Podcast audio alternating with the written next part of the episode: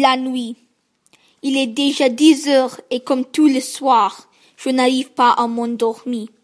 À quelques mètres de chez moi, j'entends hurler les loups et je commence à trembler. Très vite, je décide de me cacher sous mon couverture parce que je suis vraiment effrayée. Maintenant, ce son horrible devient de plus en plus fort, de plus en plus proche.